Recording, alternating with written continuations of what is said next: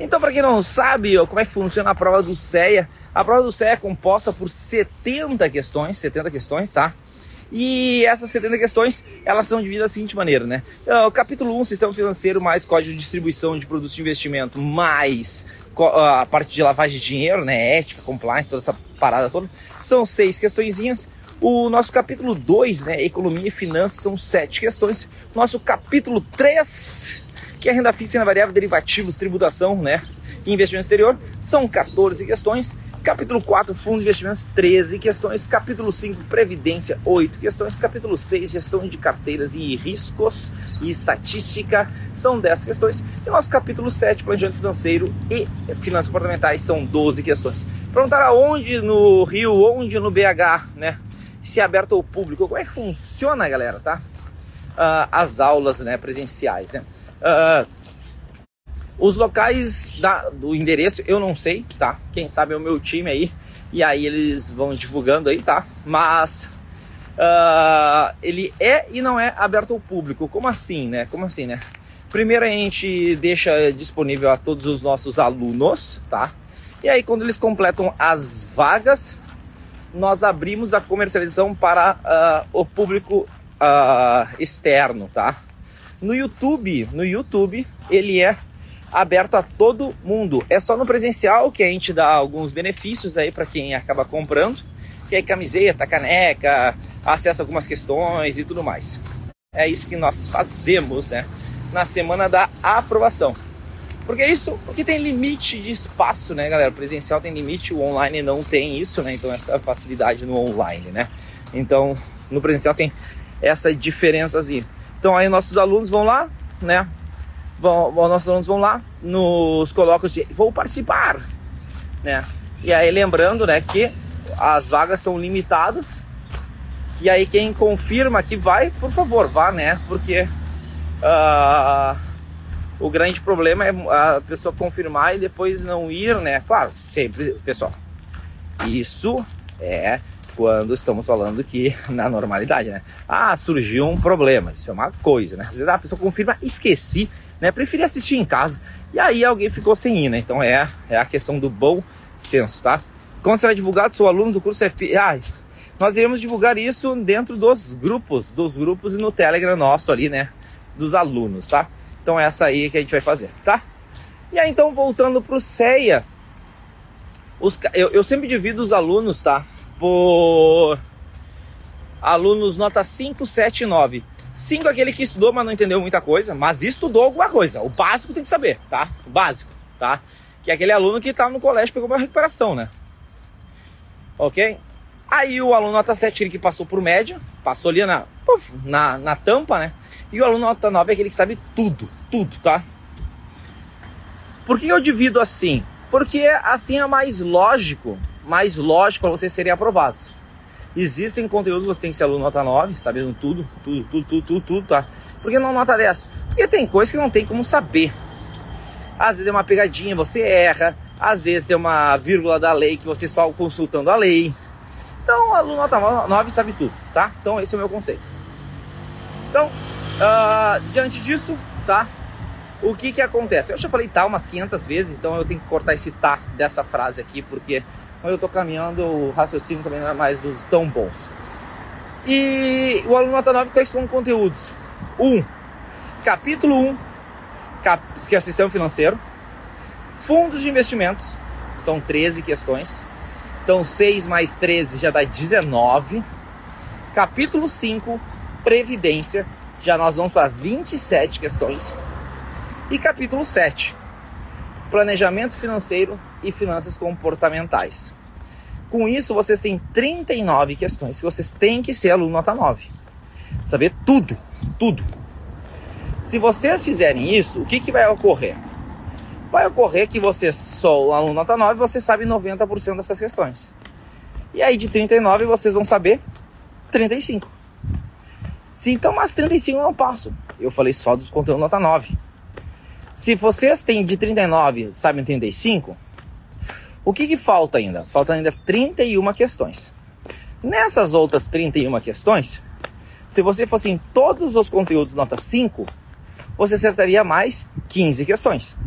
Então 35 mais 15 dá 50 questões. 50 estaria aprovado. Tá? Sendo que alguns desses conteúdos eu nem separei quais que você deveria ser nota 7. 7 é saber e passar na, na matéria. 7 porque a prova é nota 7, a prova é 70%. Então qual é o conteúdo que você tem que ser nota 7? Você tem que ser um aluno nota 7 em tributação, que é fácil. Você tem que ser um aluno nota 7 em economia, que é fundamental para a tua vida. Então, então aí o que vai acontecer? Se você seguir esse, essa, essa ideia, você vai acertar aí na sua prova umas 54 questões. 54 questões dá uma margem de erro, 10% para menos, dá 49, passou. Né? Então, se você deu alguma coisa ruim no dia da prova, você acertou 70%. Se deu bom, você acerta 80%. Se deu exatamente como está acontecendo, acerta 75%, está aprovado. Tá? Então, esse é o conceito do 5, 7 e 9, que tem feito aí os 80% da galera que tem feito prova com a gente ter sido aprovados, tá? Então, aí os outros 20, tá? Quem aprova? Todo mundo, né, pessoal? Pelo amor de Deus, né? Então, as pessoas também reprovam, né? Só que esse número é um número muito bom, muito bom, tá? Para ser aprovado em 30 dias. 30 dias, tá?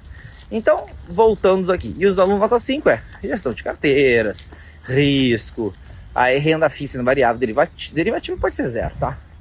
Uh, e por que, que aqui é nota 5? Nota 5 é vai ter conteúdos que vai ser importante para sua vida, que você tem que saber, e vai ter conteúdos que não vai ser importante para sua vida. Calcular como é o valor da ação após ser feita a bonificação de ações. Trabalhei 13 anos, 13 anos como assessor. Galera comprava da Ancor, galera captando dinheiro, fazendo tudo lá. Tinha bonificação no mercado. O que aconteceu? Que eu comer? Qual, qual, é o preço justo? Ninguém sabia, pessoal. Então, não, Miguel, porque não é a ponta, o que você vai fazer na ponta do lápis. Tem que entender o que é bonificação. Mas sair calculando na ponta do lápis, precisa, entendeu? Para você ser um bom profissional. Profissional. Saber calcular split, implit, bonificação, subscrição de ações, calcular duration Macaulay, calcular cupom cambial. As coisas que não vai te agregar para tua vida profissional hoje, hoje, tá? trabalhe na mesa de renda variável. Aí é outra coisa. Aí você vai saber porque você está vivendo isso todo dia. Tá? Então, a partir disso, nós começamos nosso pré-prova as questões que eu acredito que irão cair na prova de vocês, com os conteúdos explicando cada um deles. Tá? No capítulo 1, Sistema Financeiro Nacional, uh, lavagem de dinheiro, ética e de produtos, investimento. Questão 1, perguntando sobre as novas questões do Banco Central que veio em fevereiro de 2021, tá? Uma das coisas é que o, o Banco Central tem que emitir um relatório, tá? Para o Senado Federal a cada seis meses. Senado Federal, tá? Esse é o ponto, tá? Se mandar seu relatório, Senado Federal. Um. Dois. Se perguntarem sobre aonde o investidor pode buscar mais informações sobre o fundo de investimentos do seu plano de previdência, do seu plano de previdência.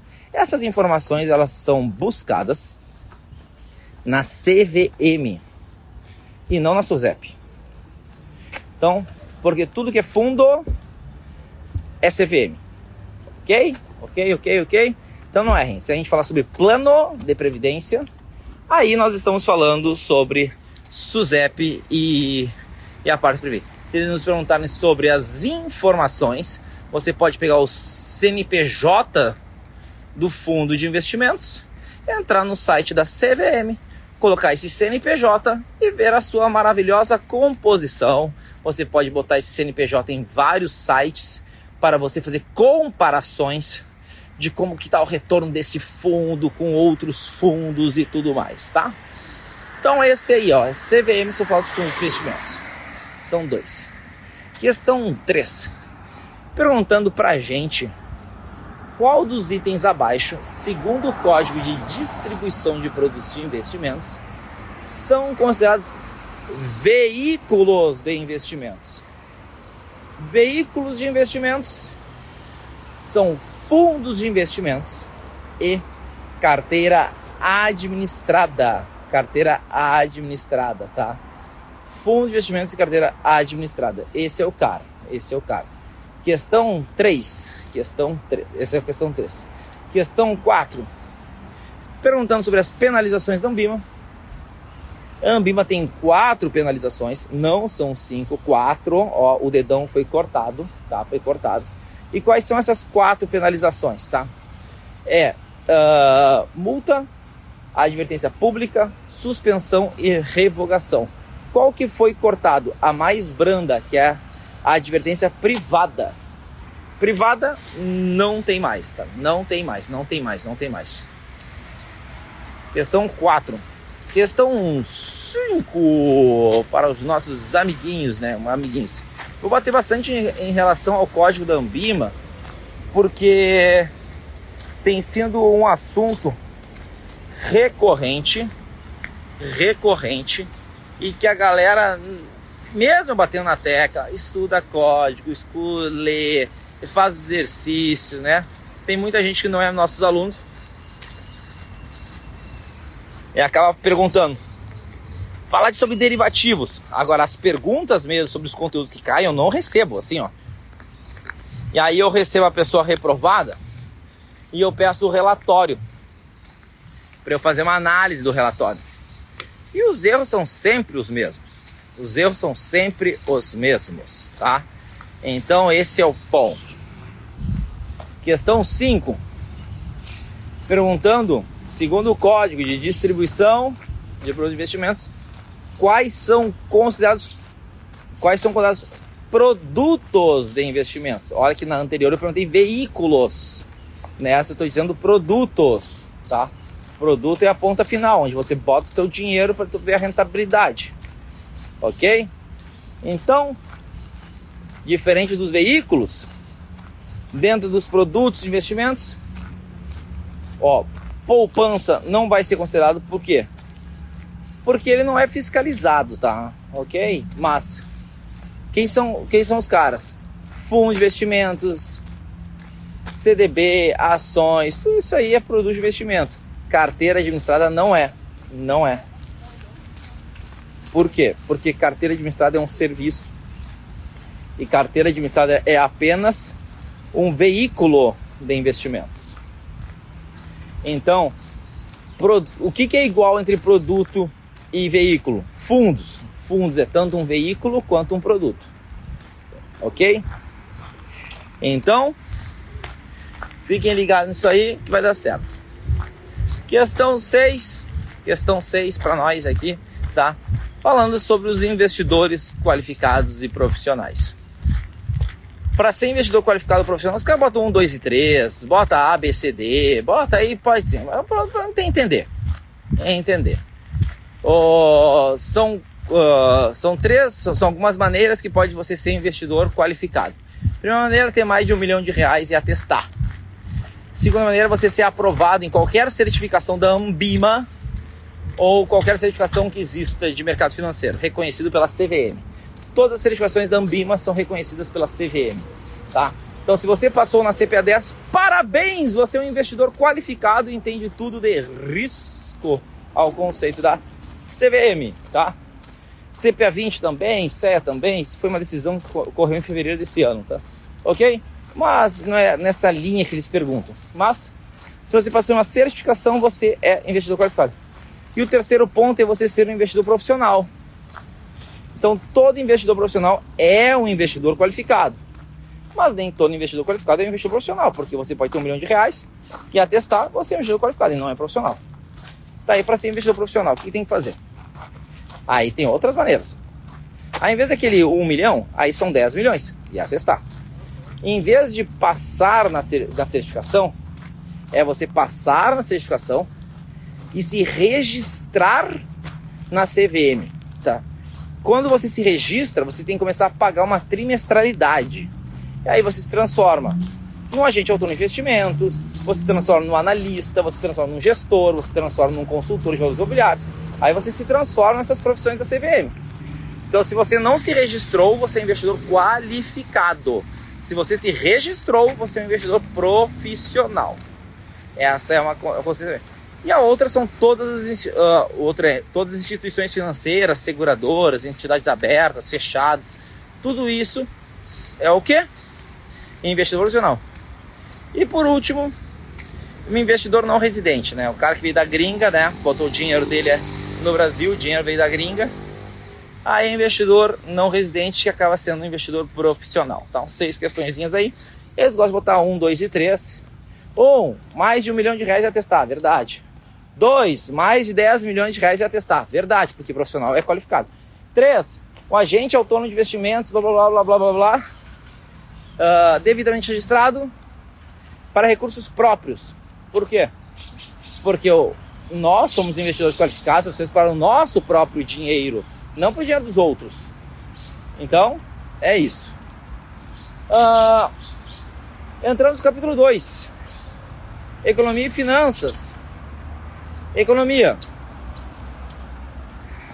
Fé em cálculo do PIB, tá? Aí vou dar duas questões de PIB, tá? Ó. Primeira, perguntando quais são as variáveis do PIB. Aí, ó. Cigarro em gel. O que, que é cigarro em gel? Melhoramos. Conectou no Wi-Fi aqui, ó. Conectou no Wi-Fi. Então aí deu, deu internet ruim. Uh, PIB, cigarro em gel. Consumo das famílias, investimentos do governo, uh, investimento do governo, investimento das empresas, gastos do governo e exportação líquida, tá? Um. Dois. Pedindo o valor agregado de uma empresa. Valor agregado de uma empresa. Como que funciona? Funciona. É quanto a empresa agregou no PIB. Nossa senhora, exato. Mas olha só, eu compro esse moletom. Compro esse moletom. Paguei 100 reais. Tá? Aí eu vou lá, faço um desenho em cima dele. E vendo por 180 reais. Se você for olhar minha nota fiscal, você vai ver que eu vendi por 180 reais. Esse não foi o valor que eu agreguei ao PIB. Por quê? Esse foi o valor total do PIB porque eu vendi pela última vez. O último cliente comprou por 180. Mas quanto que eu agreguei? A primeira empresa que me vendeu esse moletom por 100, ela agregou 100 reais. Eu agreguei, eu adicionei mais 80 reais. Então, na verdade, o que eu tenho que calcular quanto eu, como empresa, agreguei para o PIB? Eu tenho que ver o que eu vendi menos tudo que é bens e serviços que foram adicionados. Então, eu não comprei um bem? Não comprei um moletom? Sim. Então, 100 reais. Então, eu pego 180 menos, menos 100, dá 80 reais. Então, esse é o cara. Esse é o cara, tá? Então, o valor agregado é isto, é isso, tá? Quanto eu agrego sobre as outras coisas que eu tive que comprar e tudo mais. Então, senão vai ter sobreposição de PIBs, né? Sobreposição de valores. E diante disso, eu sempre digo que o dinheiro serve para duas coisas, né? Comprar bens e pagar serviço. Tudo que não for bem, não for serviço, não é PIB. Então, por exemplo, imposto é bem? Não. É, é serviço? Não. É o quê? É roubo. Então, não vai descontar no teu cálculo, tá? Ah, pagou 15% de imposto, blá blá blá. Não. Só entra o que é bem e o que é serviço. Serviço. Combinado? Tá? Então, dentro dos teus funcionários também, né? Ah, eu paguei mil reais para os funcionários. Não é, não é PIB, né? PIB é o que as empresas estão botando ali para dentro, tá? Então, esse é o ponto. Então, só desconte o que é bens e é serviços que você identificar que você vai encontrar a resposta do valor agregado. Questão 2. Questão 3. Qual indicador econômico é mais afetado pela variação cambial, tá? Uh, quando a gente tem variação cambial, a gente afeta mais o atacado, tá? E aí, sendo o atacado, que é o índice de preço do atacado IPA, existe um, um indicador econômico, né, fora o IPA, que tem bastante IPA. Qual que é? Os bares, porque tem cerveja IPA. Não, não é esse aí. É o IGPM, que 60% dele é IPA. Então, a resposta seria IGPM. Questão 4, que é o seguinte: falando sobre os indicadores econômicos também, e aí perguntando, um, dois e três. Aí um, um, que a TR é utilizada para os financiamentos do BNDES. Mentira, mentira. A TR é para financiamento imobiliário e questões de agronegócio, tá? É isso que a gente usa o ATR.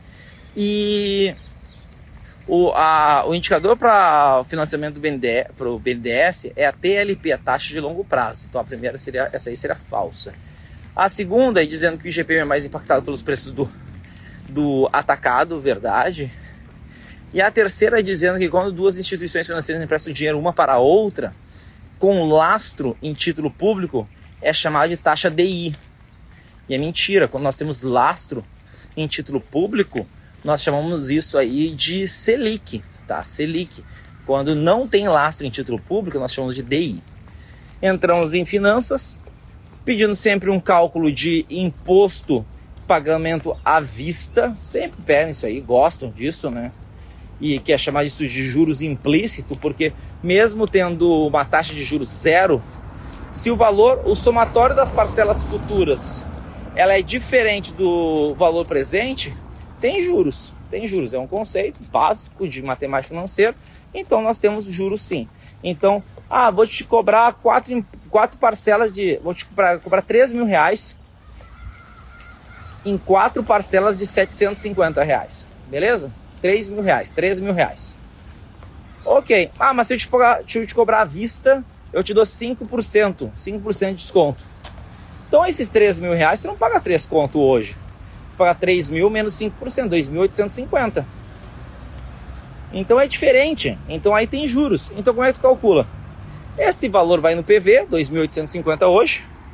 As parcelas financiadas você joga no PMT com sinal contrário, tá? Então 750 PMT. São 4, 4N. Não tem nada no final, 0 FV, você vai clicar no I. Só que fique ligado se a primeira parcela for no ato desse financiamento. Porque se for no ato, tem que usar o G Begin, G7. E depois você cancela ele clicando em G8, depois de fazer o cálculo. Então fica ligado nisso aí, isso é uma das questões que o pessoal gosta. Tá? Questão 6. Uma conversão de taxa. Uma conversão de taxa. E aí eles te pedem assim, ó. Olha, eu tenho a taxa anual de 14% ao ano. E aí, 14% ao ano. E eu quero saber esse cara aí em 180 dias corridos. Corridos. Daí tu, tu calcula. Vai, sério, é exatamente. Só que assim, Jó, aí tu bota KP programadinha, né, meu, meu, meus filhos? É, pelo amor de Deus, não vão sair calculando na mão. Ah, mas eu gosto. Tá, tá errado, tá errado, né? Tá errado. Ah, mas e se estragar? Leva duas. Leva duas, né? Já fiquei aprendendo isso aí, né? Ah, eu gosto de ir pra guerra só de faca. Ah, tem uns caras indo de bazuca e tu vai de faca? O que é? Pelo amor de Deus, né? Então, vamos usar as armas que nós temos, né? Programa em HP, né? É. Então é isso aí. Ah, mas eu gosto de fazer por logaritmo natural. Ah, foda-se, vai fazer na mão, vai, leva HP e calcula ela já programadinha, entendeu? Ah, eu gosto de dividir por 100, somar 1, elevar, clica 1 barra x, y na x menos 1 vezes 100. Pra quê? Aí tu erra os números, tu tá eh, meio perdido e tu errou. Usa, usa a bazuca que tu tem, né, que é HP. Meu, leva duas. Então, é isso, esse é o ponto. Então, levem, levem programada, tá? E aí, tu vai fazer o quê? 14i 360N, porque tu precisou de 360 dias para ter essa taxa. E aí vai botar 180, 170, o, preço, o dado que pediram, 100, escreve, bota R barra S. Vai vir. Aí se for dias úteis, 170 dias úteis. Daí um ano não tem 360 dias corridos. O ano tem 252 dias úteis. Então, vocês vão lá, bota a mesma taxa no I, 252 dias úteis, no N, né? Bota quantos dias úteis vocês querem e bota R barra S, pronto. Né? Então, é, é esse é o, o, ponto, né? Então, é, é isso, é isso. Esse é o cara para conversão de taxa. Pô, maravilha, tá? Última questão, eles estão gostando de pedir VPL e TIR. O que que acontece, pessoal? Quem não sabe calcular, não vai ser agora, né? Mas quem sabe calcular, tem que ficar atento em alguns detalhes. Qual que é? Primeiro ponto é que os fluxos têm que estar sempre no mesmo prazo da taxa. Se a taxa está ao ano e os fluxos estão em mês, você não tem como converter os, os fluxos para ano, tá? Agora você tem como converter a taxa para mês. Então use a taxa no mesmo período dos fluxos. Segundo detalhe, se pedirem a taxa de resposta, TIR, por exemplo, e os fluxos estiverem em mês, aí você calculou. Aí você chegou na resposta, na TIR, é felizão, né? Só que ó, eles podem estar pedindo qual que é a TIR anualizada. E aí você, depois de calcular tudo, tem que pegar aquela taxa e converter para ano. Então esse é o detalhe para vocês não errarem. Exemplo, Rafael investiu 150 mil reais num, num projeto.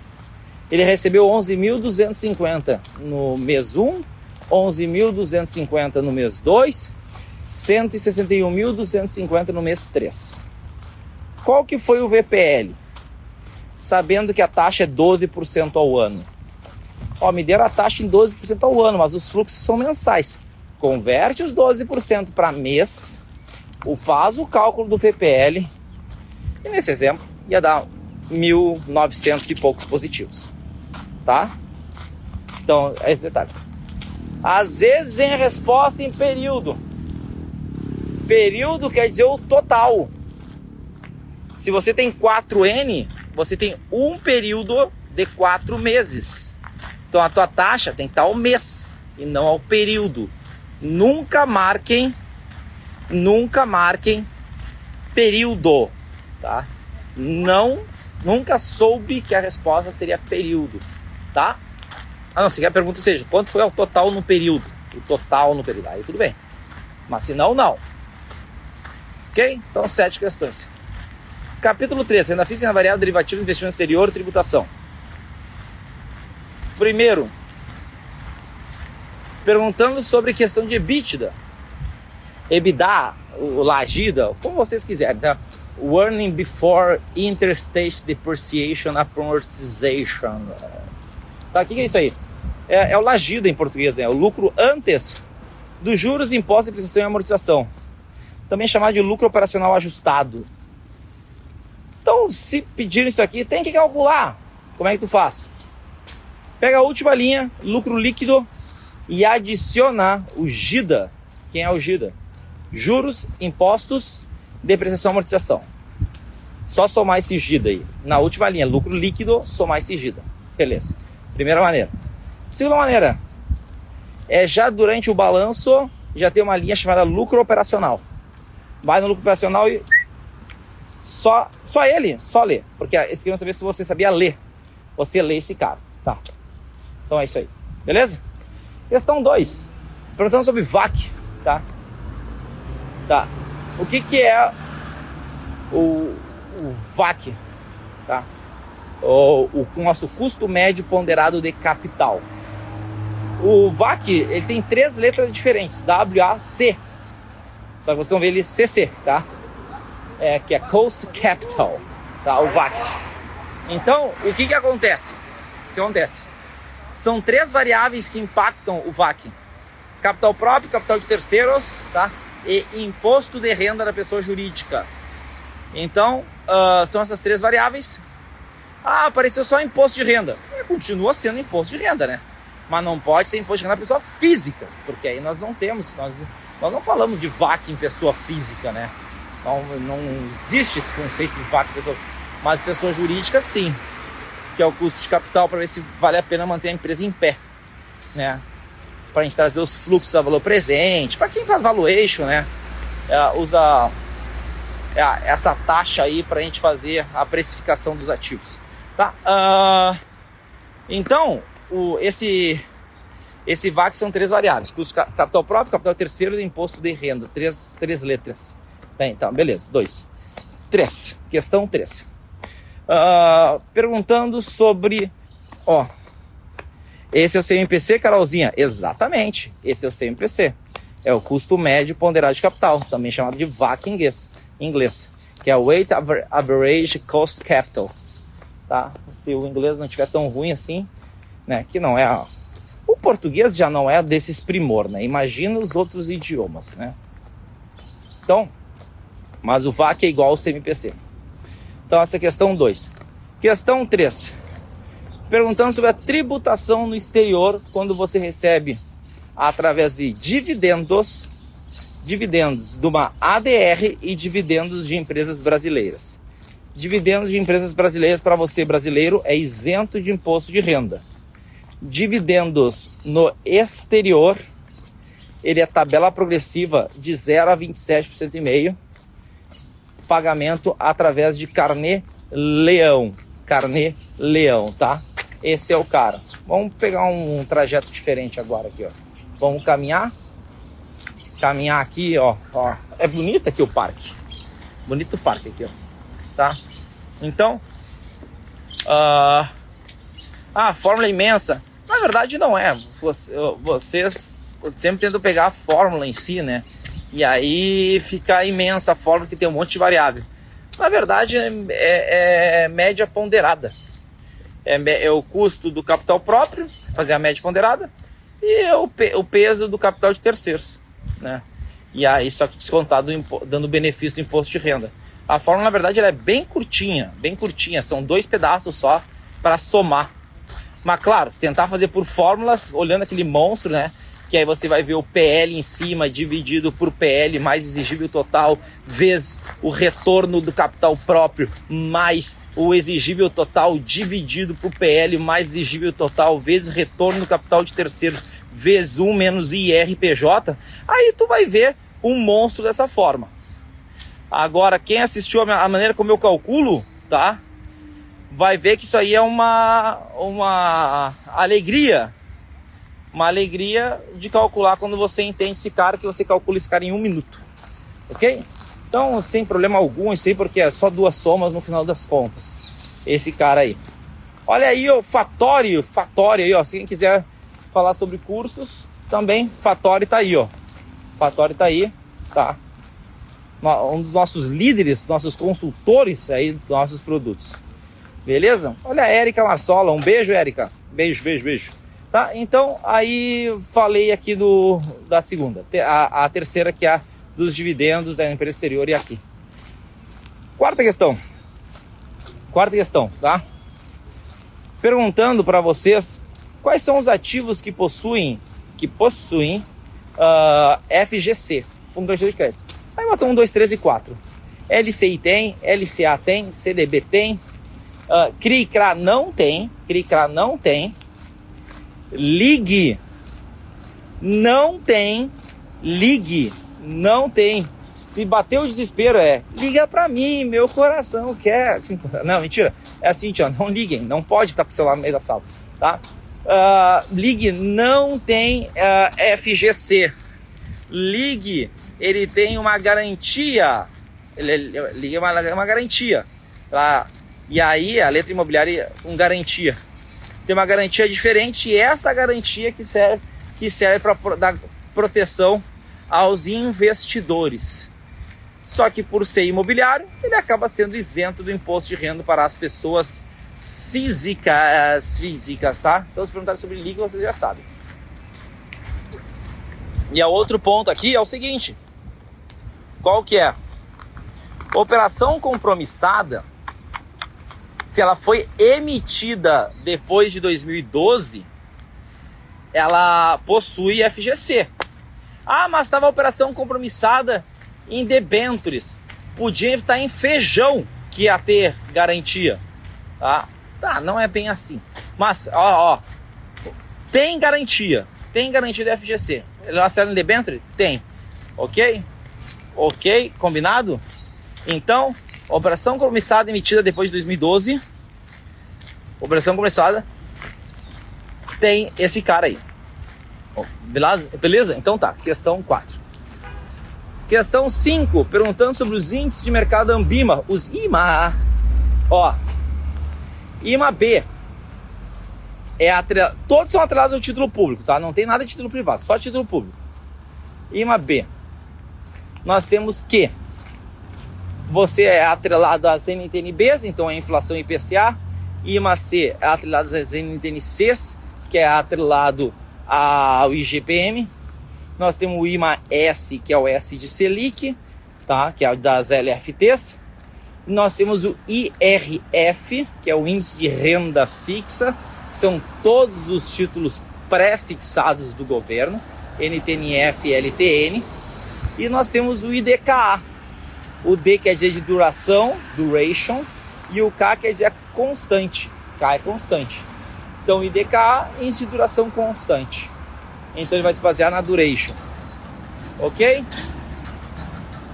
Ó, esse é o cara. COI não tem FGC, tá, pessoal?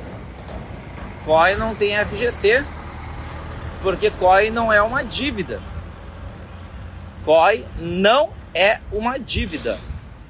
COI uh, ele é uma, é uma operação estruturada. Estruturada. Que a gente bota um monte de coisa numa sacola e vende. Tá? Com renda fixa, com ativos de renda variável, com derivativos, com um monte de coisa lá dentro que tu nem sabe o que está comprando lá dentro. Mas vem tudo bonito, né? Bonitão e nossa rentabilidade não tem como perder. E aí tá tudo lá dentro lá do COI. É isso aí. Ok? Então o COI não tem porque não é uma renda fixa. Uh, que foi questão agora? Foi questão 5. Questão 5 é 3, 4, 5. Questão 6. Perguntaram sobre COI. Pergunta sobre COI, tá? Uh, o COI, ele, a tributação, ó, não confundam, tá? Uma coisa é tributação e outra aqui que é o tipo de produto o COI, a Receita Federal tem que botar ele dentro. Como de qual maneira? A Receita Federal colocou ele como tributação de renda fixa, 22,6 até 15. Mas ele não é uma dívida. Ele não é uma dívida. Ok? Então, a tributação dele é de renda fixa, 22,6 até 15. Mas voltando, voltando aqui para nós, uh, perguntaram no COI quais são os documentos obrigatórios, e são dois. Um deles é o termo de ciência de adesão e ciência de risco. Esse é o cara. E o outro cara que eles colocaram é o, o DIE, que é o documento de informações essenciais, tá? E é só você lembrar do raça negra, o DIG DIG. Ok? Ó, debentures não tem FGC. Operações compromissadas, sim. Operações compromissadas lastreadas e debêntures tem debêntures sozinhas não tem. Então, questão 6 do FGC, do, do COI. Questão 7. Questão 7 que vocês têm ali é o seguinte: uh, perguntando qual dos, dos produtos abaixo, qual dos produtos abaixo, o investidor, o investidor que quer isenção do imposto de renda, tá? Uh, deveria escolher investidor qualificado. Aí vai ter lá um monte de coisinha lá, tá? E aí você escolhe CRI, tá? CRI. Todos os produtos imobiliários e agronegócio, eles são isentos de imposto de renda. Isentos de imposto de renda. Aí a gente vai dar a volta, meia volta, volver. Lembra quando eu era militar, né? Uh, quando eu fiz colégio militar. Meia volta, volver. Uf, aí, pá, e aí continuava marchando, né? Uma hora marchando passando sede lá, aquele. Não é? Mas tava lá, né? Sempre lá marchando bonitinho lá, 7 de setembro lá. Né? Então vamos que vamos. Então, uh, então questão 7 é essa aí. Marca no, no CRI, o CRA, no LCI, no LCA ali. E a, esse cara aqui. Questão 7. Questão 8. O investidor não. É um investidor que é um produto que não tenha risco de crédito e que tenha a menor volatilidade possível aí a gente marca LFT. LFT é um títulos pós-fixados. Os títulos têm menor volatilidade são os títulos de pós-fixados, porque eles têm duration igual a zero, tá? Todo título pós-fixado, a duration dele é zero. E, e ele não tem risco de crédito, porque é título do governo, tem risco soberano. Então, questão 8. Questão 9. Questão 9 que nós, temos aí. Vamos falar? Perguntar, perguntam sobre o que é a bonificação de ações. A bonificação de ações ela é. Olha que céu bonito. Ó, agora sim tá, tá bonito. Ah, A bonificação de ações, ela é uma. Quando a empresa lucra, tá, galera? Quando a empresa lucra, o que, que acontece? Ela tá com dinheiro que não é dela. Como assim não é dela? O lucro é do acionista, não é da empresa. Então, os ativos são da empresa, mas o lucro é do acionista. E aí, esse lucro tem que ser distribuído. E temos duas maneiras de distribuir esse lucro. Uma delas é distribuir em relação em, de forma de dinheiro. E quando a gente distribui em forma de dinheiro, a gente chama isso de dividendos. A distribuição do lucro nós chamamos de dividendos. Só que a gente também pode distribuir em novas ações. A empresa pega o dinheiro para ela, pega o dinheiro para ela e cria ações e entrega através de ações. A bonificação é isso. É a distribuição gratuita de ações causada pela incorporação do lucro da companhia, tá? É isso, porque a companhia pegou o lucro para ela e aí ela entregou em ações. Então esse esse é o cara, ok? Então isso é a bonificação. Consequência, tem mais ações no mercado. Tendo mais ações no mercado, o preço da ação diminui, tá? Questão 9. Questão 10. Perguntando sobre qual que é o limite de alta e o limite de baixa, segundo a análise técnica, limite de alta é resistência, limite de baixa a gente chama de suporte. Resistência a gente troca a, a resistência do chuveiro. Que resistência? Que resistência? O meu chuveiro, ele é a gás. Sim, parabéns, né? Que bom que você tem um chuveiro a gás, né? né? Quem tem elétrico sabe, né? Quando dá queima lá no meio do banho, vem aquela água fria, queimou a resistência do chuveiro, tem que trocar. Aí tu, meu Deus, e, e, e, inverno, né? É, é isso aí, né? Então quem tem isso aí é, tá, já sabe. Então esse é o cara aí, tá? Resistência. Questão, questão 10. Questão 11. Questão 11. Ah, seguinte, vamos lá para questão 11, questão 11, questão 11. Questão 11 perguntam sobre também sobre as operações de volatilidade chamadas de Stranglow e de Straddle, tá? Que aí a a Straddle, a de baixo é a suporte, Carol. De baixo é suporte. Você bota teus livros em cima de um suporte, porque você não quer que caia os teus livros, tá? Então, na Stranglow e na Straddle, na Straddle, onde é que o que, que acontece? A Straddle ela monta um gráfico assim, ó, um V, um V de vitória. A Stranglow monta um gráfico mais ou menos assim, ó, ó, uma barrinha embaixo e aberto, e aberto assim, muito parecido. Ó, a gente a diferença que é, é mais abertinho. Então, são duas operações de compra de volatilidade. Se um lado está comprando, o outro pode estar tá vendendo, tá? Então, uh, são operações. Então, você não errar. Quando montou o V da vitória, lembra que tem o D do Stradlow, da derrota. Se você errar, você vai ser derrotado. Mas se você acertar, você vai ser vitorioso. Tá? Então, a Stradlow monta esse Vzinho aqui, ó. Tá? Então, esse é o cara aí. Uh, e qual que é a diferença na construção? É, por que, que fica essa ponta junta? porque os strikes da opção de compra e opção de venda que você tem que comprar, tá? Os strikes são os mesmos. DD, duas letras iguais. Então, quando os strikes forem iguais, Straddle é a resposta. Quando os strikes forem diferentes, todas as letras são diferentes. Stranglow, tá? Então, 11, questão 11. Questão 12. Hum, investimento exterior perguntando qual dos ativos abaixo não possui risco de reinvestimentos. Risco de reinvestimento é quando você recebe um dinheiro no meio do caminho, ou seja, tem pagamento de cupom. Aí você tem que pegar esse cupom e reinvestir ele. Esse é um dos tipos de risco de investimentos. Títulos que não pagam cupom não tem risco de reinvestimento, porque você não recebe nada no meio do caminho, recebe tudo no final.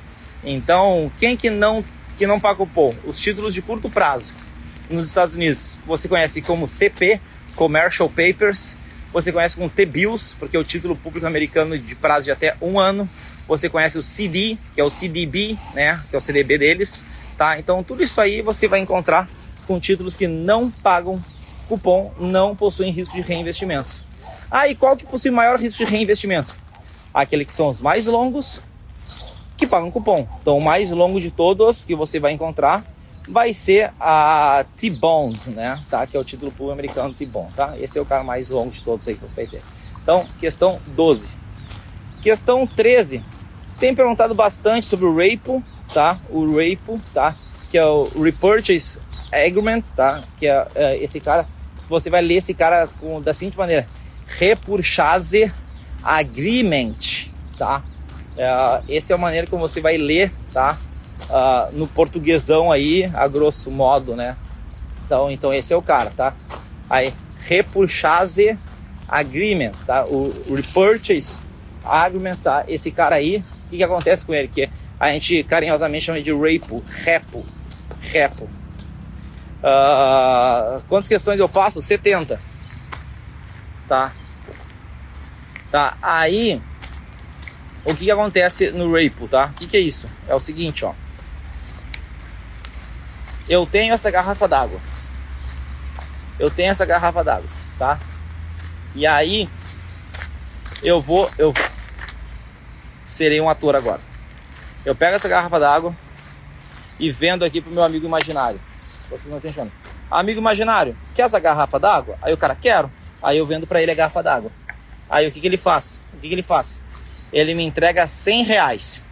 Aí ele me fala assim, mas touro, esse imaginário falando, mas eu não queria ficar com a garrafa d'água, eu só queria te emprestar o dinheiro. Aí falou, então vamos assinar um contrato que eu compro a garrafa d'água de você por 120 Aí o cara, pô, maravilha, porque na verdade eu estou usando a garrafa d'água como quê? Como uma garantia.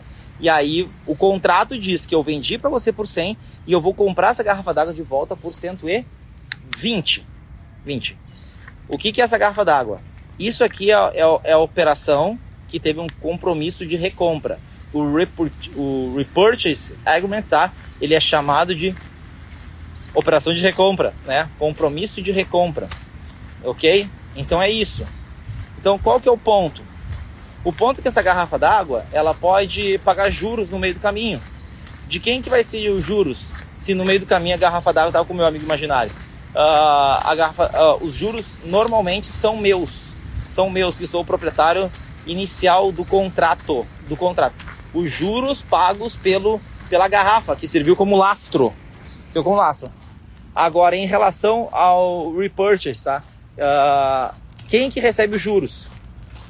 Quem, quem pegou ali e comprou a parada, tá? Eu vendi, o cara comprou, entendeu? Quando você compra, você não tem que pagar dinheiro? Sim. Então, quando você compra um repo, você entrega dinheiro e você recebe os juros da operação, da operação. Quem vende o repo, tá? Ele faz o quê? Ele paga os juros da operação. Então, não confunda os juros da operação com os juros da, que a garrafa pode gerar.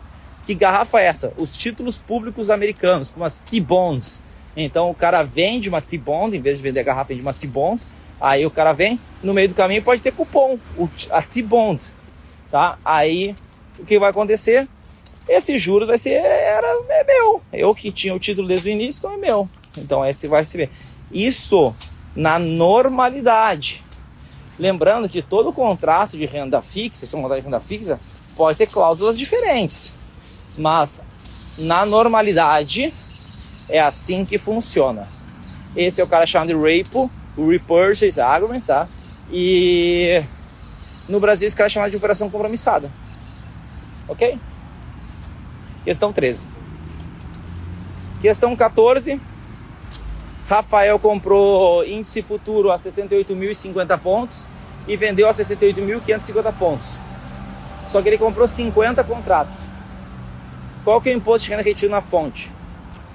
Eu ganhei 500 pontos nessa operação. 500. Cada ponto é um real. Ganhei 500 reais. Foi 50 contratos. Então deu 25 mil reais. Como eu compro e vendo, eu, eu, se for no day trade, normalmente eles falam que é day trade, tá? comprou e vendeu no mesmo dia, o que, que acontece? É 1% na fonte. Então eu tenho que pagar 1% na fonte sobre, uh, sobre 25 mil reais, dá 250 reais é imposto na fonte. 14 questões.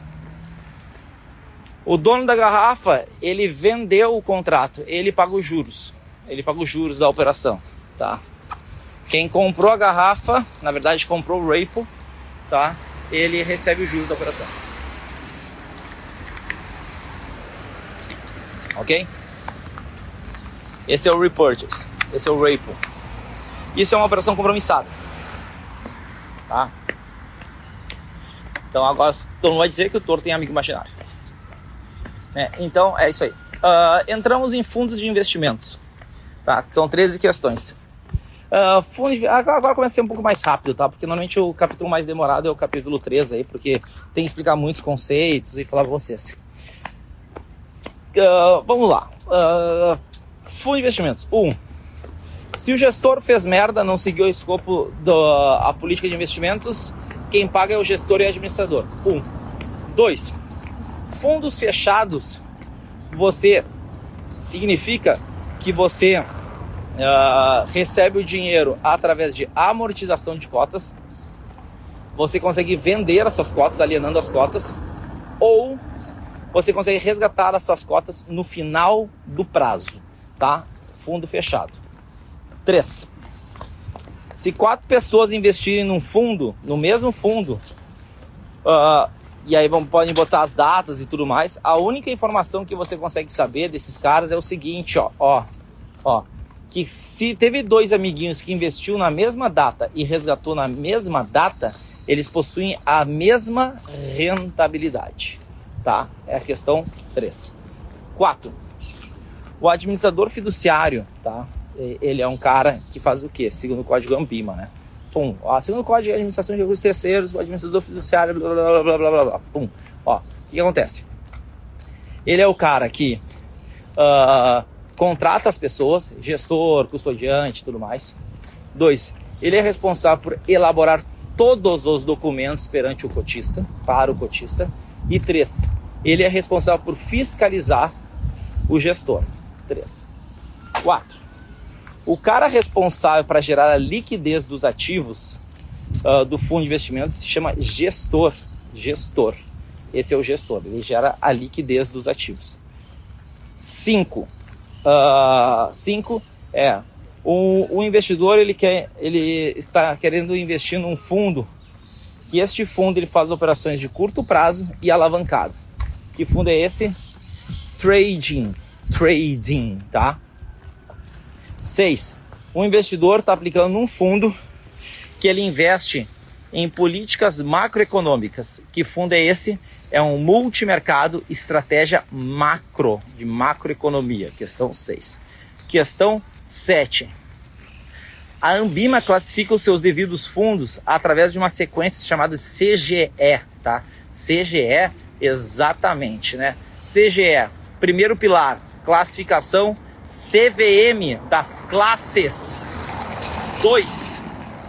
2. O G da gestão. E 3 da estratégia, CGE, tá? A CVM ela faz a classificação dos seus fundos, tá? Por apenas por dois, por nome e sobrenome, que é classe e sufixo. Já a Ambima ela faz por classe, gestão e estratégia. Ela quebra, ela tem três carinhas. Ok? Questão 7. 1, 2 e 3.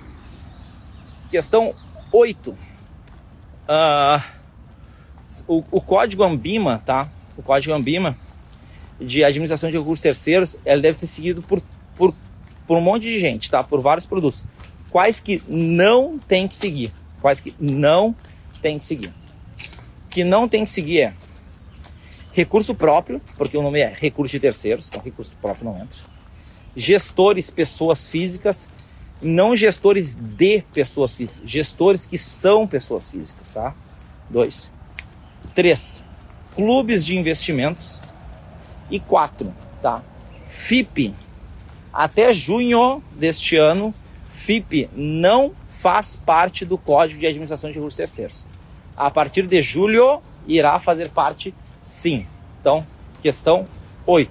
Então, são esses quatro caras. Normalmente eles colocam clubes e FIPs, tá? Questão 8. Questão 9 questão 9. Tá? Uh, FIDIC. Esses FIDIC, eu falo 9 e 10, é FIDIC e FI, tá? Sempre gosto de botar um indicado, tá? Quais são as características do FIDIC? 1. Um, aberto ou fechado. 2. Somente para investidor qualificado. 3. não tem aplicação mínima, não tem, não tem, tá? E quatro, e quatro, FDIC pode ter até três tipos de cotas, que são as cotas sênior, mezanino e subordinada. Não confunda com os tipos de ações, que nós temos ações ordinárias e preferenciais. Cotas, elas podem ser sênior, mezanino e, e subordinada, tá? Esse é o FDIC. Uh, FI, quais são as características? Um, fundo sempre fechado. Dois, qualquer tipo de investidor. E três, pessoas físicas que possuem menos de 10% do fundo imobiliário. Quando este fundo imobiliário tiver mais de 50 cotistas, for negociado em bolsa ou em balcão, a distribuição do lucro, ou seja, os dividendos, são isentos de imposto de renda para aquela pessoa física que tinha menos de 10%. Esse é o caso, tá? Dessa. Perguntaram, junho, vão adicionar alguns com assuntos. Não muda praticamente bosta nenhuma, tá? Meu Deus, como assim? Como não muda? Não muda, tá? Então, se vocês verem aí, nossa, já está atualizado. Meu Deus, se você não vê esse material atualizado, você vai reprovar.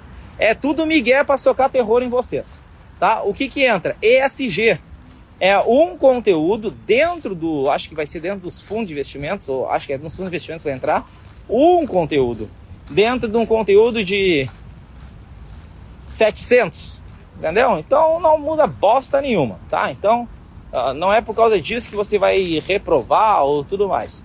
Pense sempre assim, ó. Pense assim, ó. Que o especialista em investimentos que existe hoje no Brasil, ele fez o CEA. Se ele não souber esse conteúdo que foi atualizado, ele deixa de ser especialista em investimentos? Não, não deixa. Então não vai mudar muita coisa, tá? Não vai mudar nada. É isso aí. Então, vai, claro, o material vai ter? Óbvio que vai ter o material ESG lá para vocês. Vai ter uma questão, duas, entendeu? Mesmo que eu falei agora de ligue, entendeu? É a mesma coisa. Vai ter lá. Mas vai continuar o que você tem que saber: sistema financeiro, economia. Não muda economia, não muda matemática, não muda previdência, não. Não muda nada disso, tá? Então é só vocês saberem aí. Ok? Então 10, questão 10. Questão 11. Questão 11. Uh, ah, vamos dar uns gráficos de uns fundos. E aí você vai ver que um fundo, tá? Ele tem lá, ele vai ter a referência, vai estar numa linha reta e vai te dar dois fundos, que é meio que oscilando e tudo mais, no gráfico. Aí o que você tem que ver? Você tem que ver qual que é o fundo que tem a maior rentabilidade. E como esses fundos oscilam muito, vocês vão ver que esses fundos não são fundos passivos, ou seja, eles não seguem o benchmark. Eles são fundos ativos. Então, é esse é o cara. Pum. Então, ah, são fundos ativos que o fundo A superou o benchmark. Pum, beleza. 11. Uma leitura de gráfico. 12. Eles perguntam sobre um fundo referenciado DI, tá? O fundo referenciado DI, quando ele não é de longo prazo, é, uh, é o que acontece? É, porque existem fundos referenciados de IPCA e aí a longo prazo, aí não vai tentar seguir alguma coisa, um, um CDI, né? Vai ser outra coisa. Vamos lá, esses fundos referenciados, eles tentam, eles tentam replicar, replicar uh, um índice. Então, normalmente eles são fundos passivos, tá? Aí, tanto que eles não podem cobrar taxa performance, a não ser que estejam com a palavrinha longo prazo do lado deles. Então, ele vai estar tá lá, vai estar tá bonitão lá. Aí vai ter lá o fundo A, fundo B e o, e, e o CDI. Aí o que, que você tem que ver? Você tem que ver aquele que teve a rentabilidade mais próxima, não a que teve maior, nada disso, mais próxima e dizer que o fundo X, o B, o A, ele é mais fidedigno na sua estratégia porque ele foi mais próximo. E como é que a gente diz que ele é mais próximo? Quando o tracking error, ou seja, o erro, ele for próximo a zero. Tanto o tracking error quanto o EQM, o erro quadrado médio, tá? Uh, eles são caras para ver qual que é a distância né, do, deste risco, desse risco de não dar o que eu queria, tá? Então são todos números maiores do que zero, maiores do que zero, tá? Então são todos números maiores do que zero. Pode ser zero? Aí é perfeito, ok? Então aí questão 12. Questão 13, vão te dar uma questão gigante, falando que um cara tem 7 milhões, 5 milhões, aí o cara tem umas LCI, umas LCA, tem ações, e aí ele quer se beneficiar da isenção fiscal porque ele quer ganhar. Aí tem lá umas paradas loucas lá, tá? Beleza. Aí você tem que recomendar alguma coisa para ele. O que tu recomenda para ele é uma carteira administrada para se beneficiar da isenção fiscal dos produtos. Porque LCA na pessoa física é isento. Ações com vendas de até 20 mil reais é isento. E carteira administrada é barato, por quê? Porque não tem o custo da construção da, car da carteira, ela só tem o custo da gestão. Porque a carteira administrada nada mais é do que tu entregar uma procuração para alguém e escrever um documento que chama de política de investimentos para o cara seguir aquilo. É isso que é a carteira administrada. Ah, e o fundo? O fundo é um CNPJ, tem que criar uma empresa, tem que fazer registro na CVM, mandar os ativos para lá, e tem todo um rolo, é custoso. E aí, ainda por cima, né? Você perde alguma. Tu ganha tem alguns benefícios de ter um fundo e tem, tem outros que não tem. Então, a resposta é carteira administrada. Soca tudo na carteira administrada e vamos que vamos. Tá? É isso aí. 13 questões. Oito questões de previdência. Um, uh, perguntando quais são os benefícios que o contribuinte autônomo tem. Ele tem todos menos dois para a Justiça e três para o INSS. Tá? Como assim? Uh, até 2021, acho o final de 2020, acho final de 2020, tá? Uh, a gente dizia que o contribuinte individual, o profissional liberal, o autônomo, né? Ele, ele não tinha o que a gente chamava de uh, estudo à distância, EAD. EAD é aposentadoria especial, auxílio acidente e auxílio desemprego, ou seja, eram dois auxílios e uma aposentadoria, tá? O auxílio acidente ele não tem porque ele tem que estar empregado. O auxílio desemprego ele não tem porque ele tem que estar empregado, tá? Então meio meio lógico que esses dois não tem. Agora a aposentadoria especial, qual que é o ponto? A aposentadoria especial é quando você trabalha ah, com agentes nocivos e aí você tem que comprovar para o INSS. Só que o INSS diz que quem entrega esse documento que comprova é o empregado. E quando tu utiliza a palavra empregado, tu tem que dizer que a pessoa tem que ser empregada. Ou seja, tem que ter carteira assinada. Isso é o que diz o INSS. O INSS. A justiça entendeu que não pode ter essa diferenciação entre um profissional liberal e um empregado. Se o profissional liberal conseguir comprovar que ele trabalha com agentes nocivos, ele tem direito à aposentadoria especial, sim, porque não muda o tipo de trabalho. Esse é o ponto, ok? Então, eu entendo que a prova não vai entrar nessas nuances aí de ficar discutindo justiça ou INSS, tá? Entendo que não não vai ter. E é bem-vindo ao Brasil, é assim mesmo. E o que é o Marco Toro? Sempre essa pergunta, né? Eu, como eu falei, eu entendo que não vai vir nessas nuances. E se marcar, aí marca que, que aposentadoria especial o cara tem direito, entendeu? Porque aí tem um monte de liminar mostrando um monte de questões dizendo que o cara tem direito. Entendeu? Então, a justiça falou, ah, o que manda aqui no Brasil é a justiça, não é presidente, não é senador. Quem manda é a justiça, manda, é isso aí, ó. Entendeu? É os caras que mandam. Então, é pronto, é isso aí que é a bronca. E o que, que eu acho? Eu não acho bosta nenhuma, entendeu? É o negócio, eu só falo a lei. Tá? É isso que acontece. Tá? Então, então uh, é, é isso, é isso. Mas na minha opinião, tinha que ter direito, sim. Aí, uh, é isso, tá? Então, continua decorando EAD, né? É estudo à distância, que é fácil de decorar, estudo à distância, mas corta o Ezinho da aposentadoria, tá? Aposentadoria especial, tá? Então, essa é a primeira. O resto eles têm tudo, tudo, tudo. Auxílio maternidade, aposentadoria pela regra geral, é, todos os caras aí, tá? Uh, outro ponto, tá, pessoal? Seguro de vida. Pecúlio. Isso aí não existe, né? Não existe no seguro social, né? Então, então pelo amor de Deus, né? Marquei seguro de vida. Achei tão bonitinho, tá? Pelo amor de Deus, né? Seguro de vida e pecúlio não existe aí, é só no, na parte privada, tá? Então, ó, pum, questão 1. Questão 2.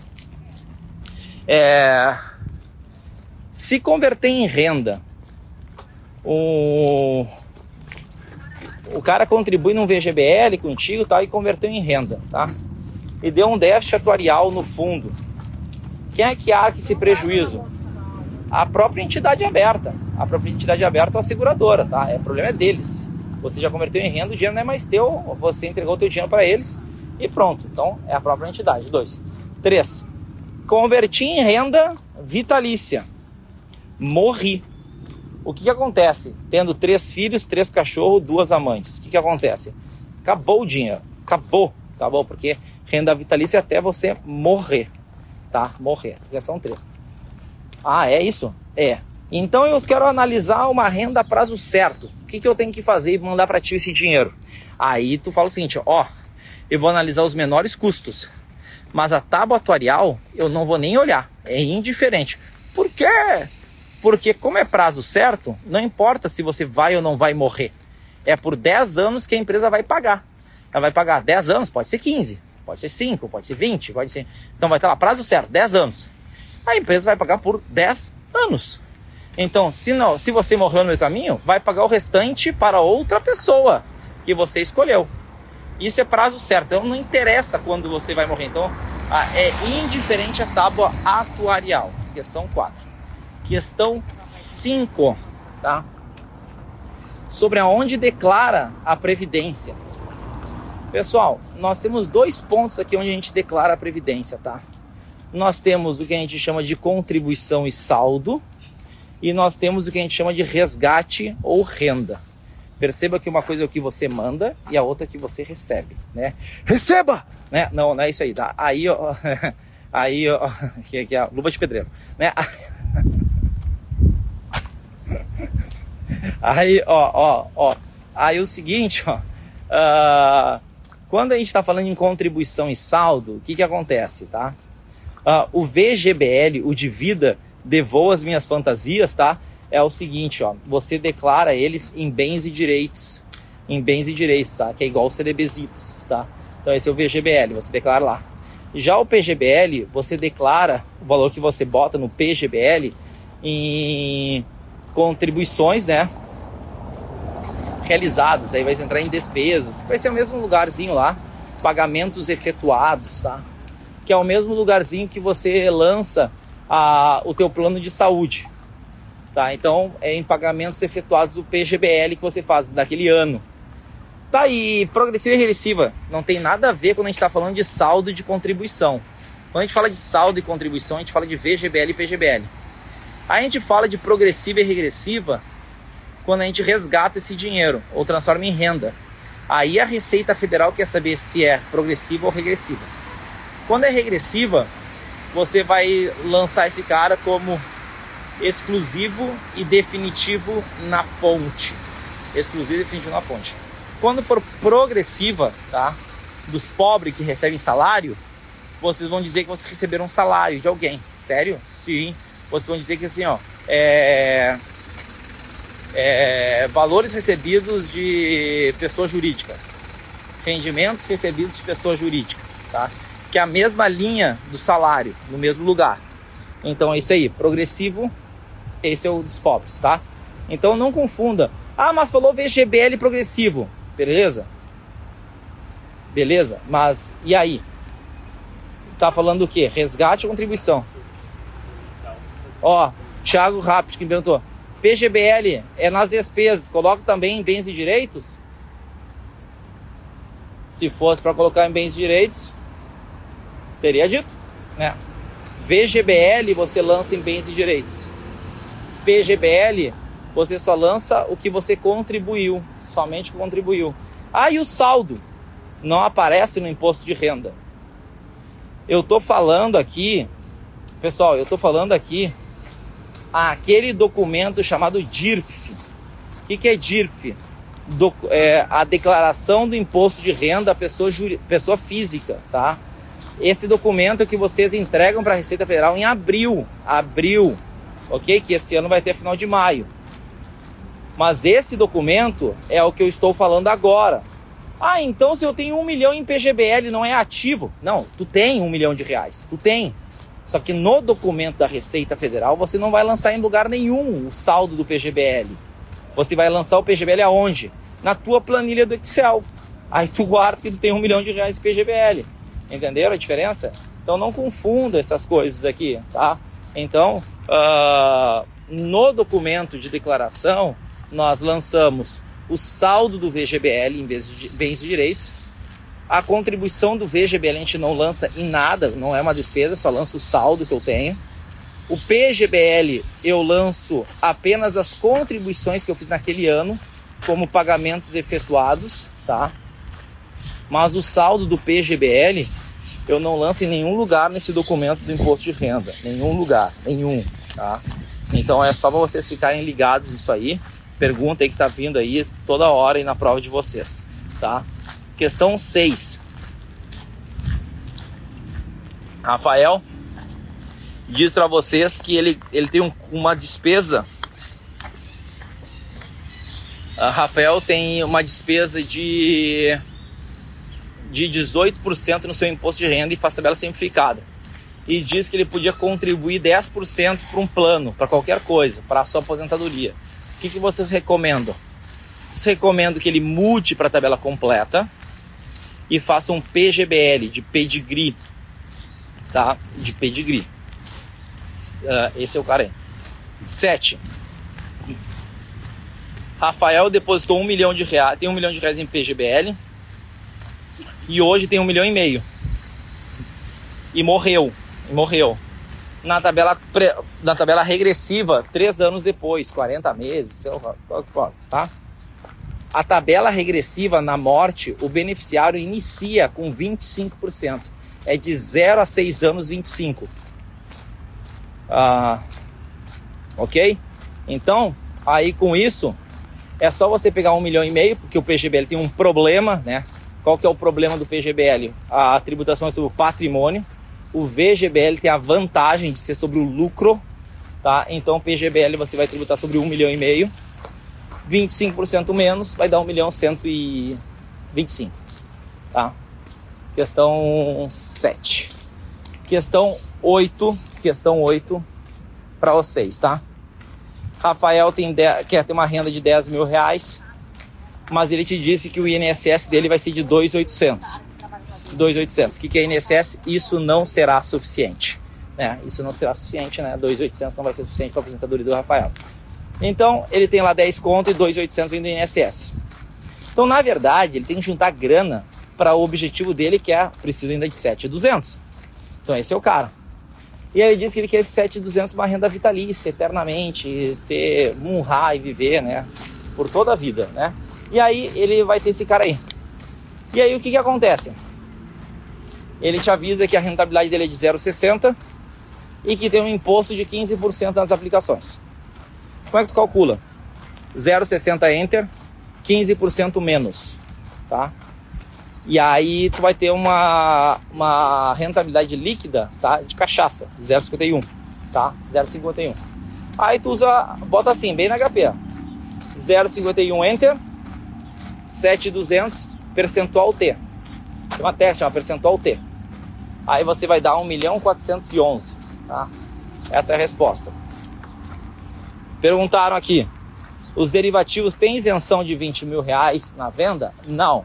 Derivativos, tá? Derivativos não tem. O que existe isenção de 20 mil reais na venda por mês são ações no Brasil e ouro, 20 mil reais, tá? É, ações na Bolsa Brasileira e ouro, são os dois e é venda, 20 mil reais venda, não é de lucro, venda, tá? No exterior essa isenção ela é de 35 mil reais, porque ADRs e todas as outras coisas no exterior acaba entrando numa isenção pela Receita Federal chamada uh, bens de pequeno valor. Então tudo que você vende até 35 mil reais para a Receita Federal ela nem quer saber qual é o teu lucro, exceto na bolsa. Na bolsa é 20 mil, tá? Uh, pá, pá, pá. A Lê perguntou, mas a resposta coloca VGBL, bens de direito e PGBL, pagamentos situados. A contribuição do PGBL que você fez, sim. Por exemplo, contribui 10 mil reais no PGBL. Nesse ano. Onde é que eu lanço os 10 mil reais? Pagamentos efetuados. Mas eu tenho um milhão de reais em PGBL. E que é isso? Um sonho. Né? Eu tenho um milhão de reais. Onde é que eu lanço um milhão de reais? Em nenhum lugar. Nada. Tá? BDR não é ações. BDR negocia na Bolsa Brasileira. Então, na Bolsa Brasileira, a única coisa que tem isenção é ações e ouro, tá? Então, BDR não tem isenção. E nos bens de pequeno valor, BDR é na Bolsa Brasileira. Na Bolsa Brasileira, somente ações. Então, vale mais a pena vender ações no exterior do que comprar BDR no Brasil. Entendeu? É isso. Aí tá. Aí, entramos no capítulo 6, gestão de carteiras e risco. Questão 1. Se alterar os, as extremidades de um grupo amostral, que é que não mexe na mediana? 2. Te dão um cenário, recessão, expansão e tudo mais lá, tá? E aí fala o seguinte, ó. Variância e retorno esperado. Retorno esperado 5 milhões 125 mil, variância 2,80. 3. Vão te dar para calcular um, um cara de desvio padrão de dois ativos na carteira, chamado de risco total da carteira, tá? Aí o que que acontece? O que acontece, tá? É 50 mil reais um e 20 mil reais o outro. Aí o que vai acontecer? 5 mais 2 dá 7. Então a resposta é 7,14. 7 e o dobro do 7 é 14. 7,14. Tá? Então bota aí. 3. 4. CPA, KPM, CAPM, tá? Uh, falando o seguinte, ó. Te dão lá que o beta é zero. Se o beta é zero, olha que céu bonito. Olha que céu bonito. Se o beta é zero, se o beta é zero, o ativo não tem risco. E se não tem risco, é a própria taxa livre de risco. Então, marca a taxa livre de risco. 4. 4? É 4. 5 beta igual a 1. Se o beta igual a 1, quer dizer que o ativo tem o mesmo comportamento do mercado. Então marca retorno do mercado, tá? Se tiver o retorno do mercado lá, marca. Tem sido 22%. Tá. 5. 6. Falando sobre estra... questão estratégica e questão tática, tá? Qual palavra é maior e qual menor? Não, Tora, a palavra estratégica é uma palavra muito mais longa e a palavra tática é uma palavra muito mais curta. É, parabéns, então você já aprendeu que tática são operações de curto prazo e estratégica são questões de longo prazo. É isso, tá? Então, tática, que você faz operações de momento, momento, quer dizer, no momento agora surgiu a oportunidade, pum, compra esse cara aqui para pegar um dinheirinho. Então, isso é uma questão tática, tá? Então, questão 6, tática e estratégica, tá? É, estratégia a longo prazo. Tática curtíssimo, curto prazo. 6. 7. Basileia. O índice Basileia tem a mesma ideia, tá? Dos ratings. O que quer dizer isso? Quanto maior a nota, né? Maior o número, melhor, né? Quanto mais baixo, pior. Então ele vai te dar um risco de mercado, né? E juntamente com o risco de insolvência da instituição financeira, ou seja, risco de crédito dela não te pagar. Então, questão 7. Questão 8. Falando do VAR, Valid Risk, tá? O, o VAR a gente utiliza ele como o quê? É um cálculo, que é um cálculo tranquilo de fazer, tá? Nossa, mas eu acho complicado. Tu pode achar difícil, mas é tranquilo.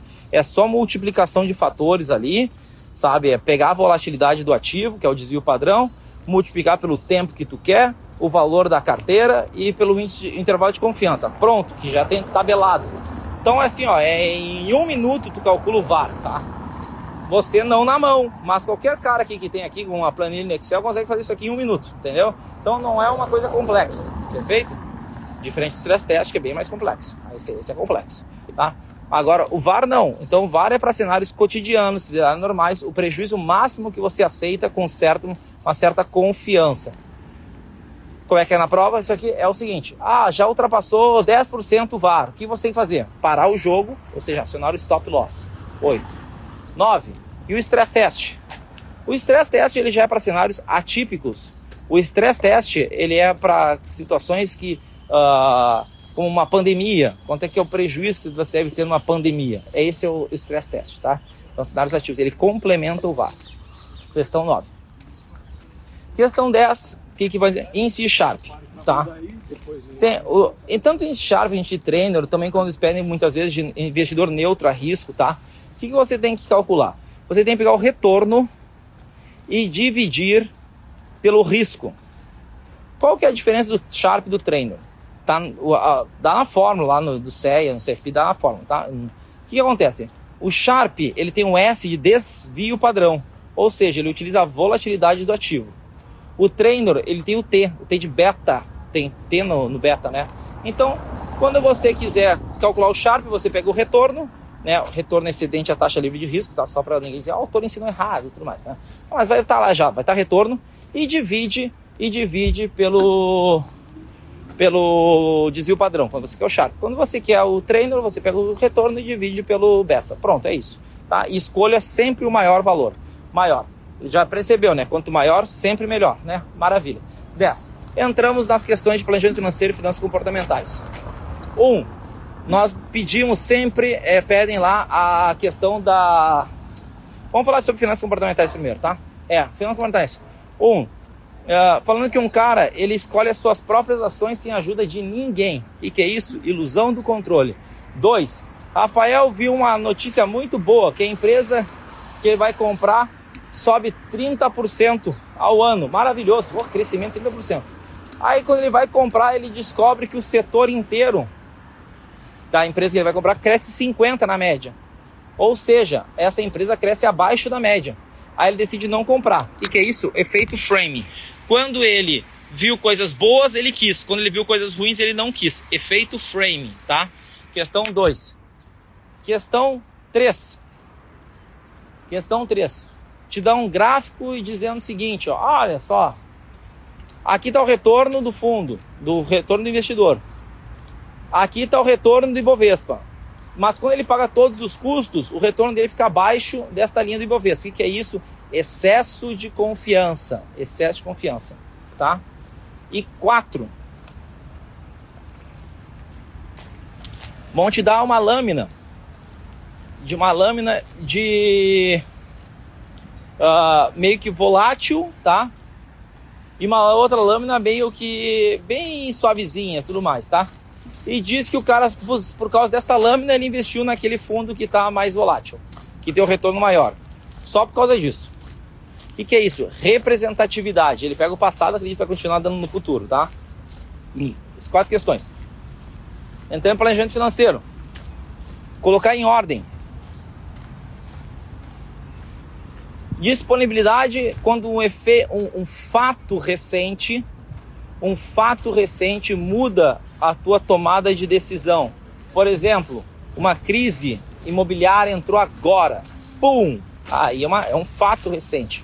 Ali não. Ali no feito framing, você já tinha você você só não tinha as informações, mas elas já existiam. Elas já existiam essas informações. E aí você tinha uma informação positiva e você, quando confrontou com a informação negativa, você mudou de opinião. Na verdade, 30% ao ano é apenas uma das variáveis que você tem que analisar. Você tem que analisar fluxo de caixa, tem que analisar se trocou o controle, você tem que saber quem são as pessoas. Você tem que ter outras coisas para você fazer fazer.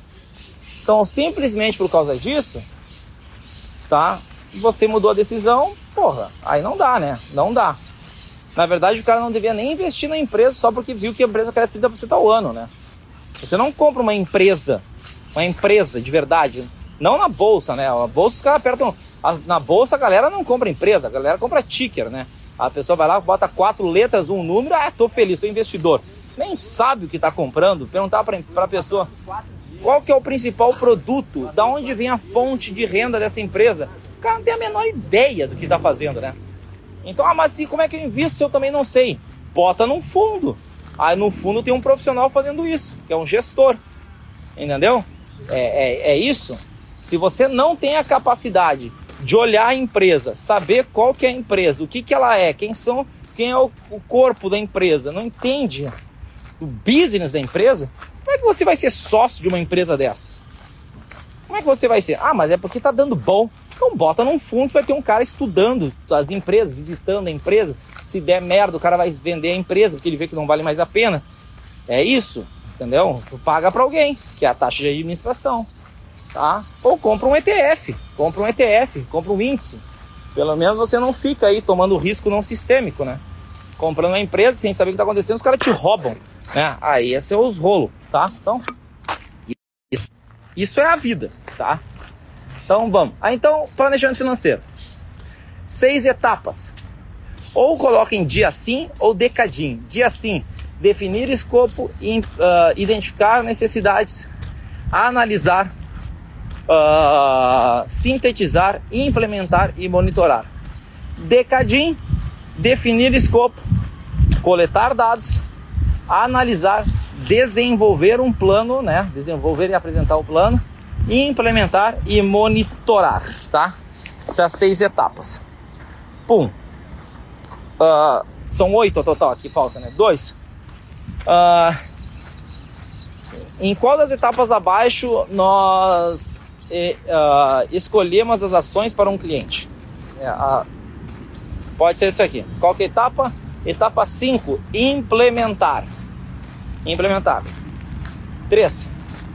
Em qual das etapas abaixo nós definimos o período de monitoramento da, da carteira de um cliente? É na etapa 4. Nossa, 4, mas monitorar não é etapa 6. Monitorar é quando você executa. O prazo você define na etapa 4. Na etapa 4 você desenvolve as estratégias e apresenta ao cliente através de um documento chamado Política de Investimentos, também chamado de IPS, Investment Policy Statement. Tá? Então, é na etapa 4 que você diz: olha, nós vamos rebalancear, eu vou te visitar cada seis meses, beleza? Beleza. Passou seis meses. Passou seis meses, que você faz? Você visita. Aí você monitorou o cliente. Tá? Então, questão 3. Questão 4. Qual dos itens abaixo não faz parte das etapas do planejamento financeiro? Segundo a planejar, tá? Bota aí. Aí, uh, o que não faz é analisar uma única ação da carteira do cliente, analisar uma única ação. Você não faz isso, porque você não é analista. Você não é analista, você é está falando com planejamento, tá? Então analisar uma única ação não entra, tá? Bom, beleza. 4. 5. Um cara tem 10 milhões de reais e ele quer ter uma renda de 156 mil reais. E aí você tem que fazer uma composição de carteira entre renda fixa e renda variável. Resposta: lei de Pareto, tá? O que é lei de Pareto? é 80-20. 80% vai ser renda fixa e 20% renda variável. 6.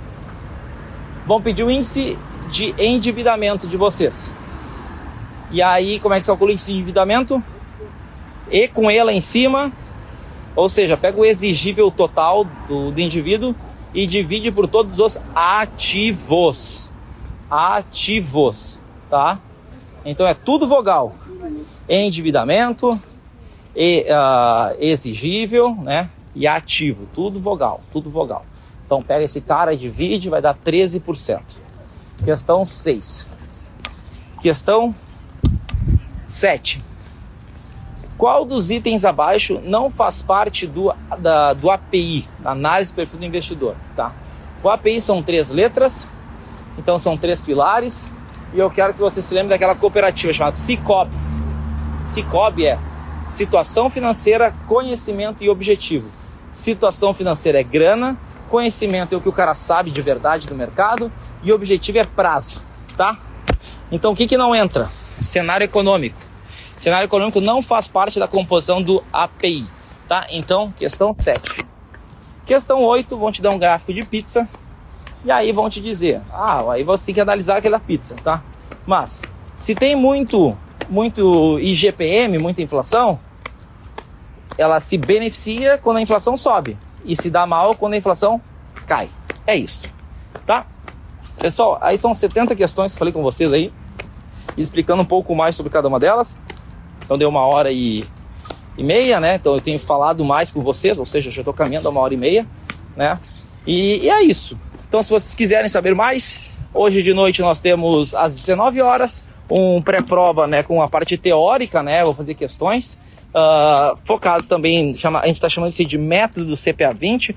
Como você pode ser aprovado na CPA 20, por exemplo, em 15 dias, com método, né? Com método, não no, no achismo, método, tá? Porque eu vejo muita galera aí com, com dor, com, com, a, com a dor dizendo assim, nossa, eu não tenho tempo. Não se preocupem. A gente criou um método no CFP que a gente encurtou 15 meses de preparação para dois meses. Tá? A galera estudava seis meses, todos os dias, quatro, seis horas por dia, não passava, agora com dois meses está passando com a gente. Então a gente está trazendo esse mesmo método que aprovou mais, aprovou metade do Brasil ano passado, né? aprovou metade do Brasil no ano passado no CFP, tá? A gente está trazendo esse método também agora para CPA. A gente já estava implementando esse método no CEA, a gente está com 80% de aprovação em média dos nossos alunos aí. Uma galera sendo aprovada, bastante gente sendo aprovada todas as semanas, tá? Então, uh, uh, quem quiser entender mais, assista a aula de hoje, às 19 horas, convide seus amiguinhos, né? A gente vai sortear bolsa hoje também, se tiver mais de 500 pessoas, né? Mais de 500 pessoas, a gente vai sortear mais bolsa, né? Então, semana passada tinha 300 e poucas pessoas, se tiver 500 pessoas, a gente vai sortear muitas bolsas hoje aí, tá? Muitas bolsas quer dizer mais de uma, né? tá? Então, é isso. Tá bom, galera? Tamo junto, tamo junto, vamos junto. Uh, qualquer dúvida, nos mande na, sempre nas nossas caixinhas de perguntas ou participe das nossas lives perguntando que eu tô sempre respondendo vocês. Então, um grande beijo, até uma próxima.